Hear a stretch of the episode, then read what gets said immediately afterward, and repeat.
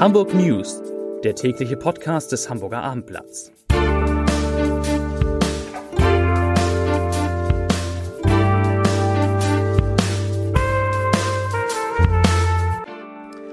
Herzlich willkommen. Mein Name ist Lars Heider und heute geht es um die Omikron-Welle, die Hamburg wirklich jetzt voll erfasst hat. Weitere Themen, die ersten Menschen in der Stadt haben bereits die vierte Impfung erhalten.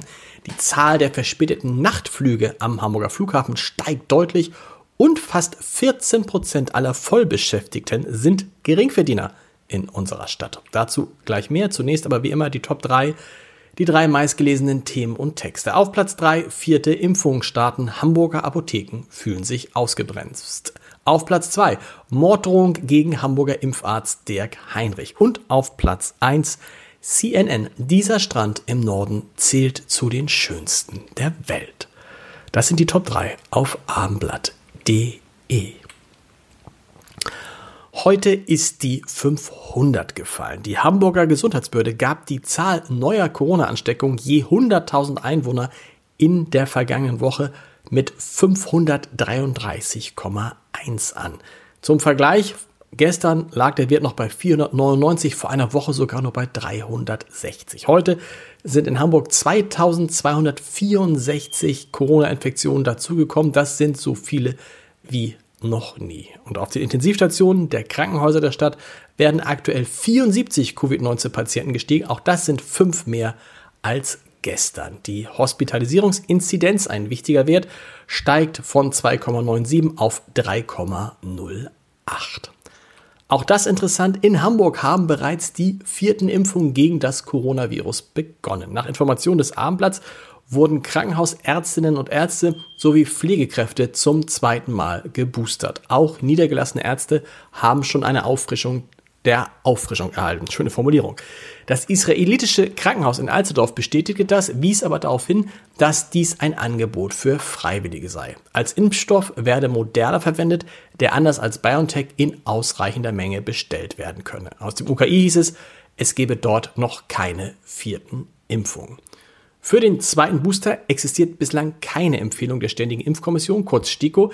Gleichzeitig wurde aber bekannt, dass in Hamburg größere Mengen an Moderna zu verfallen drohen. So entschieden sich offenbar mehrere medizinische Einrichtungen zur zweiten Auffrischung. Angesichts der grassierenden Omikron-Variante und drohender Quarantänezeiten, so heißt es aus Ärztekreisen, sei es sinnvoll, den Mitarbeitern und Mitarbeiterinnen größtmöglichen Schutz zu bieten.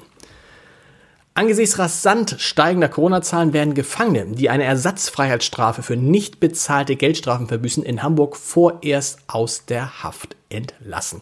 Dazu sagt Justizsenatorin Anna Gallina von den Grünen, ich zitiere, indem wir die Fluktuation in den Anstalten reduzieren, reduzieren wir das Risiko eines Eintrags und schützen Bedienstete, Gefangene und die kritische Infrastruktur insgesamt. Betroffen, Zitat Ende, betroffen seien rund 70 Gefangene, die jetzt erstmal wieder in Freiheit kommen wegen Corona. Und das war es auch erstmal zu Corona. Zu den anderen Themen. Wegen Mitgliedschaft in einer terroristischen Vereinigung im Ausland hat heute der Prozess gegen einen 27 Jahre alten Syrer vor dem Hanseatischen Oberlandesgericht begonnen.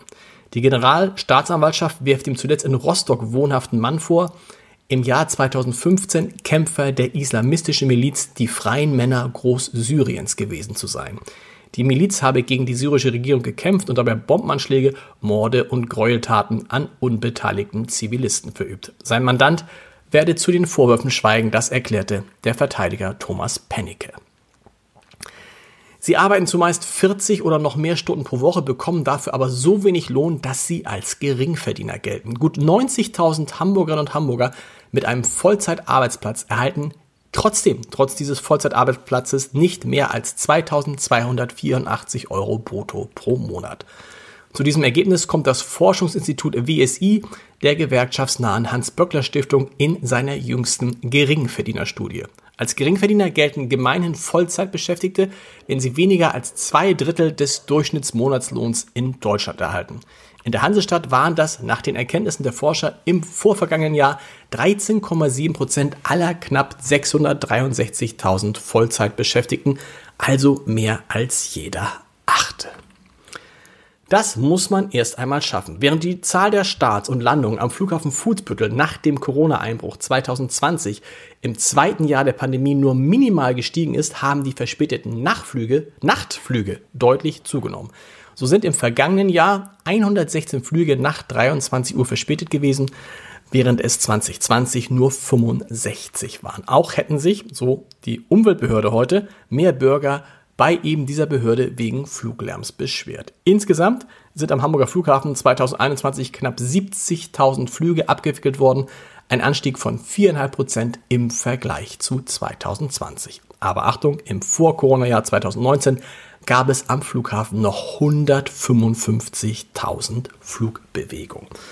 Und ganz viel Bewegung gibt es auch unter unserem Podcast. Die Podcasts des Hamburger Abendblatts finden Sie unter www.abendblatt.de slash podcast unter anderem eine neue Folge des Scholz-Updates, in dem diesmal Luisa Neubauer, die Klimaaktivistin, zu Gast ist, die sagt, ich zitiere, Olaf Scholz als Kanzler, das kann heiter werden. Viel Spaß beim Hören. Morgen die Hamburg News wieder um 17 Uhr. Bis dahin. Tschüss.